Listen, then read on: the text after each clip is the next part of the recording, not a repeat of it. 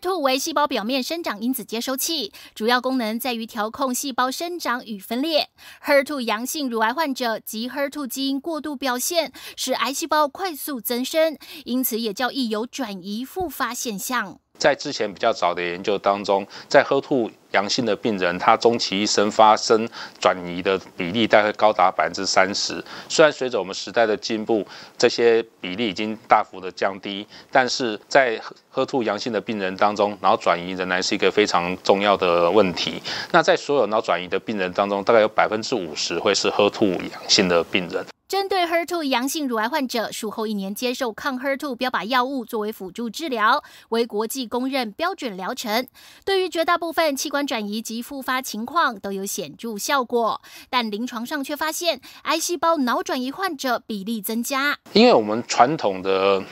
标靶治疗药物通常都是大分子的抗体型药物，哈，经由血液注射之后达到治疗的效果。但是这种大分子的药物通常要通过脑部的 BBB 哈，就是说我们脑部会有一些特殊的屏障，阻止一些不好的药物啦，或者是化学物质进到脑部去的这个机制，它通常就没办法透过。近来医疗科技进步，HER2 阳性乳癌患者除了传统标靶药物治疗外，分子量较小的小分子标靶药物进一步提供乳癌辅助治疗后的强化辅助性治疗，降低复发率。我们发现，在荷尔蒙受体阳性、HER2 阳性的病人当中，我们使用这种小分子的药物，可以有效的降低脑部转移一半以上的几率。哈，那所以这对以前来讲大分子药物来讲，这是一个相当大的进步。乳癌患者最重要的还是及早发现、及早治疗。国健署也提供四十五岁以上妇女